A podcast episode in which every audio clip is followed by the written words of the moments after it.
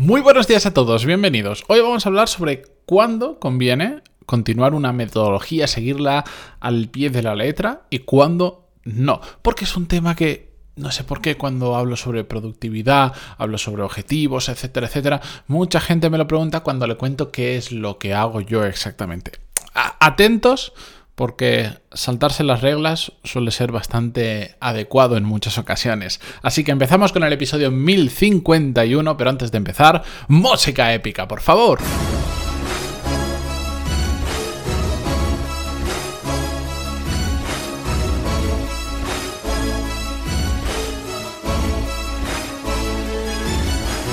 Muy buenos días a todos, bienvenidos. Yo soy Matías Pantaloni y esto es Desarrollo Profesional, el podcast donde hablamos sobre todas las técnicas, habilidades, estrategias y trucos necesarios para mejorar cada día en nuestro trabajo. Bien, lo que os quería comentar hoy es algo que, eh, que aprendí hace mucho tiempo y que a determinado tipo de personas con el que me siento identificado porque yo también he pasado por ahí, cuesta mucho eh, hacerles entender. A personas que son muy cuadriculadas, muy cabezonas, que es en plan, si me han dicho que tengo que hacer esto, lo tengo que hacer así y punto. Lo que voy a contar hoy sé que les va a chocar en muchas ocasiones y, os digo que lo entiendo y puedo empatizar perfectamente porque a cabezón creo que gano yo y yo he sido una persona también, em, con el tiempo he ido cambiando porque me he dado cuenta que era una debilidad, pero soy una persona como muy cuadriculada, que, mm, muy de hoja de cálculo, de hoja de Excel, para decirlo de alguna manera, y que no había quien me sacara de mi sitio. Y que si yo por lo que sea entendía que algo se tenía que hacer de una manera, para mí solo existía esa manera de hacerlo. Y eso me llevó en muchas ocasiones a equivocarme y a yéndonos ya a la parte profesional de técnicas, de metodologías que se pueden seguir, sí me permitió eh, experimentar con muchas cosas y ver el resultado final de una metodología concreta, pero a la vez me di cuenta de que me estaba autolimitando yo mismo. Y me explico. Sucede muchas veces que cuando estoy explicando, por ejemplo, cómo organizo yo mi agenda o cómo, cómo organizo el flujo de tareas que tengo, no solo de al final cómo termina una tarea en concreto puesto en mi agenda, sino cómo decido qué hacer, qué no hacer, etcétera, etcétera ya me ha pasado que varias personas me han dicho, eso que tú estás haciendo se llama, por ejemplo, en, GTD, que es esta metodología de productividad algo compleja a mi gusto, se llama no sé cuánto, o esto no sé qué autor le llama no sé quinto. ¿Sabéis qué? Que me da igual. Que me da absolutamente igual. De hecho, yo ya lo he comentado en alguna ocasión. Yo he seguido la metodología eh, GTD durante un tiempo Mm, milímetro a milímetro en nivel friki y no me gustó. No digo que sea mala, seguro que hay mucha gente a la que le resulta fantástica y le va muy bien, pero a mí no me gustó pero hubieron cosas que sí me gustaron, entonces yo me he quedado con esas cosas. Después he quedado, me he quedado con cosas del tema del time blocking, etcétera, etcétera, y al final he creado mi propia metodología o mi propia forma de hacer las cosas. No se llama ni metodología, es como yo me organizo y como yo sé que funcionan las cosas. Y hay gente que yo sé que esto pues le hace como una, una chispa en la cabeza. Me pasaba hace relativamente poco, estaba hablando con un compañero un amigo eh, que no tenemos ninguna relación profesional, pero que hablábamos mucho de estos temas, y le estaba comentando la nueva forma que tenía. Llevo ya bastante tiempo organizándome con OKRs. OKRs es una metodología, un día si queréis lo, lo cuento, a pesar de que hace mucho tiempo en el podcast ya hablé sobre ello, pero puedo contar qué es la metodología, cómo funciona exactamente y también cómo la aplico yo en, el mundo real. Bueno, los OKRs básicamente es que te fijas un objetivo y después eh, marcas unos resultados que clave que son los que te indican a lo largo de ese proceso de alcanzar el objetivo de si está yendo por buen camino o no. Em, se hizo famosa por Google, aunque no la creó Google. Si buscáis OKR en Google, curiosamente, vais a encontrar un montón de información, hay un montón de libros y como todo, de algo muy simple, se han creado miles y miles de piezas de contenidos, decenas y si no cientos de libros explicándolo y em, me he leído unos cuantos, he investigado mucho antes de empezar a usar esta metodología si me funciona o no, pero sobre todo la he experimentado mucho. Y cuando le contaba a un amigo mío cómo la estoy aplicando hoy en día, no solo para mis propios proyectos, sino en la parte de producto de Power MBA, que es lo que yo lidero, me decía, está mal, está mal, porque los OKR se tienen que plantear, pues me decía, primero se tienen que plantear OKRs generales de la empresa, que después se hagan más pequeños y por departamento tiene que tener X números de OKRs y sobre todo tienen que ser OKRs, mm, él, él me decía, o trimestrales o cuatrimestrales. Y yo lo que le decía es, ¿por qué? Porque yo los hago mensuales. Y, él me decía, pues porque es que se marcan así. Le digo, me parece muy bien que la persona que inventó la metodología y que escribió el libro dice que lo ideal son trimestrales o cuatrimestrales, a mí me parece perfecto, pero yo lo he experimentado y por el contexto de la empresa, etcétera, etcétera, no me funcionan. Entonces yo me he dado cuenta de por qué no funcionan y lo he reducido a Mm, mensuales. Lo explico muy breve. Básicamente cuando el entorno profesional, cuando, cuando hay un grado de incertidumbre muy alto, como por ejemplo en el caso de Power MBA, porque es una empresa que está creciendo a una velocidad mm, enorme y las cosas cambian de forma frecuente a mejor, pero cambian constantemente, es imposible tener una planificación detallada, etcétera, tres meses. ¿Por qué? Porque dentro de un mes o de dos, muchas cosas van a haber cambiado. Entonces tiene mucho más sentido, más sentido dividir todo eso en meses que incluso puede que cambie algo la semana que viene y tengas que cambiar el OKR.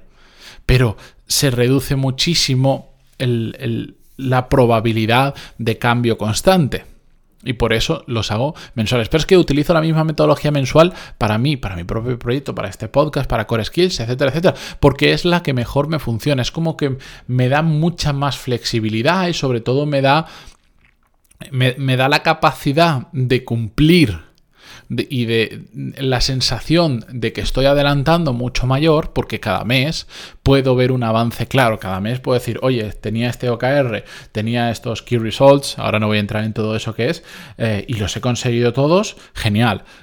Para tener esa misma sensación con una OKR trimestral semestral o cuatrimestral o anual, tengo que esperar muchísimo más tiempo y por lo tanto la probabilidad de que todo eso se difumine y termine en la nada es mucho mayor. Eso es como yo lo he experimentado. E igual, pasado mañana, estoy en un entorno profesional, en una empresa o en un proyecto, donde las cosas son como súper estables, súper medido, súper cuadriculado, y te puedes marcar OKRs anuales, y ya está, o semestrales. Y no pasa nada, y lo cambiaré las veces que haga falta. Lo importante es que me da igual lo que diga la metodología. Ya la he experimentado tal cual estaba, ya he aprendido del proceso, sé con eso, ¿en qué situaciones funciona bien y en qué situaciones funciona mal? Ahora, en mi realidad, lo adapto. Si simplemente cogemos una metodología y la intentamos aplicar 100%, yo esto lo recomiendo para empezar, para...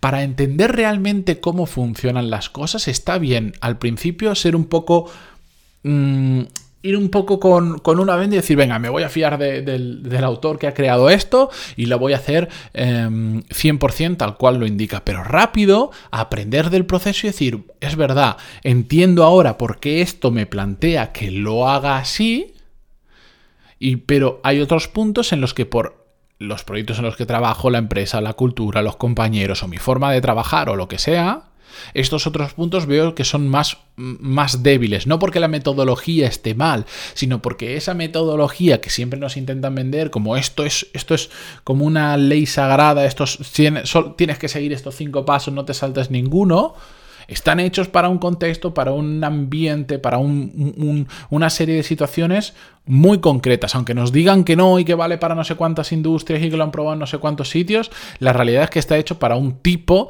determinado de empresa normalmente de forma de trabajar. Y no pasa absolutamente nada. Lo importante es el sentido común, que ya sabéis que es el menos común de los sentidos, pero aplicarle un poquito de cabeza y decir, joder, si mi situación es exactamente igual que la que está definiendo el libro que pone la metodología, pues lo voy a seguir a pies juntillas. O para empezar a entender cómo funciona y realmente sacarle provecho, lo voy, a, lo voy a aplicar tal cual, pero voy a estar muy atento a ver qué es lo que funciona, qué es lo que no funciona, para después poder hacer cambios. A veces tienes que llevar la metodología hasta el final para comprobar qué funciona y qué no funciona, porque sí que es cierto que cuando una metodología está bien hecha, hay una parte... Hay, hay parte del proceso que al principio no entiendes hasta que no pasas por todo el proceso y que puede que incluso no veas los resultados esperados al principio, porque tienes que terminar el proceso. Por eso yo digo, está bien experimentar y es lo que hay que hacer, pero a veces también está bien probarlo al 100%. Otra cosa es que después, como el autor em, eh, es David Adler, ¿no? El del GTD dice que tiene que ser así, sí o sí o sí o sí, sigue la metodología, ta, ta, ta, que vayamos a muerte con eso y no seamos capaces de ver absolutamente nada más, incluso no nos funcione 100% bien como nos podría funcionar solo porque estamos siguiendo la metodología. Si aquí no se trata de seguir una metodología, Aquí se trata de hacer las cosas mejor. ¿Que te sirve el 100% de esa metodología? Me parece perfecto. ¿Que haces un combinado entre varias? Me parece perfecto también. Porque lo importante no es la, al igual que no son las herramientas habitualmente, tampoco es la metodología, es conseguir lo que quieres conseguir, ser más productivo, más eficiente con tu tiempo, em, que la gente cumpla los objetivos, avanzar a una velocidad más rápida. Me da igual exactamente cuál, qué es lo que quieres conseguir, pero eso es lo importante.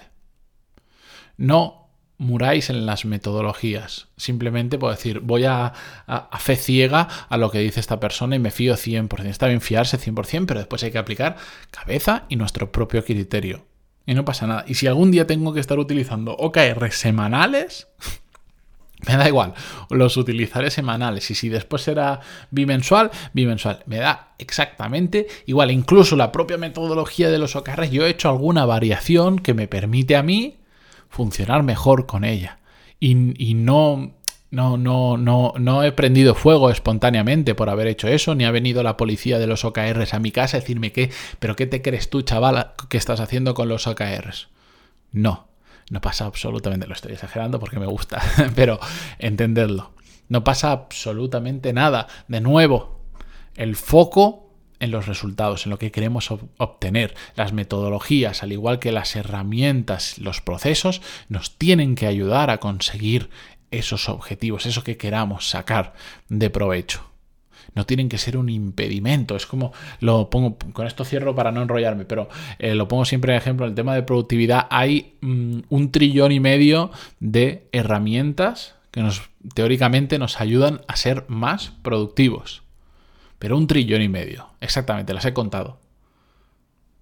La gran mayoría no sirven de nada o sirven en cosas muy puntuales, pero hay quien se pierde las herramientas y dice, no, es que acabo de probar este nuevo calendario que ha salido, o, pasa mucho con los gestores de correo, por ejemplo, es que acabo de probar, bueno, es que este gestor de correo es fantástico porque no sé qué, no sé qué, pero no te das cuenta que te estás liando, no te das cuenta que estás obligándote a utilizar funcionalidades simplemente porque son nuevas y que no necesariamente te están aportando nada, no, pero es que me da, y al final la gente o termina siendo terriblemente ineficiente y creando mm, procesos para utilizar determinadas funcionalidades que no aportan nada o terminan volviendo hacia atrás, dando el pasito hacia atrás y utilizando cosas más simples porque la herramienta, la metodología, el proceso no es lo que buscamos, sino el resultado final. Así que esta reflexión de martes os dejo no os liéis la cabeza, simplificad y sobre todo experimentad y hacedlo a vuestra, a vuestra manera, la forma que mejor os funcione a vosotros, no a mí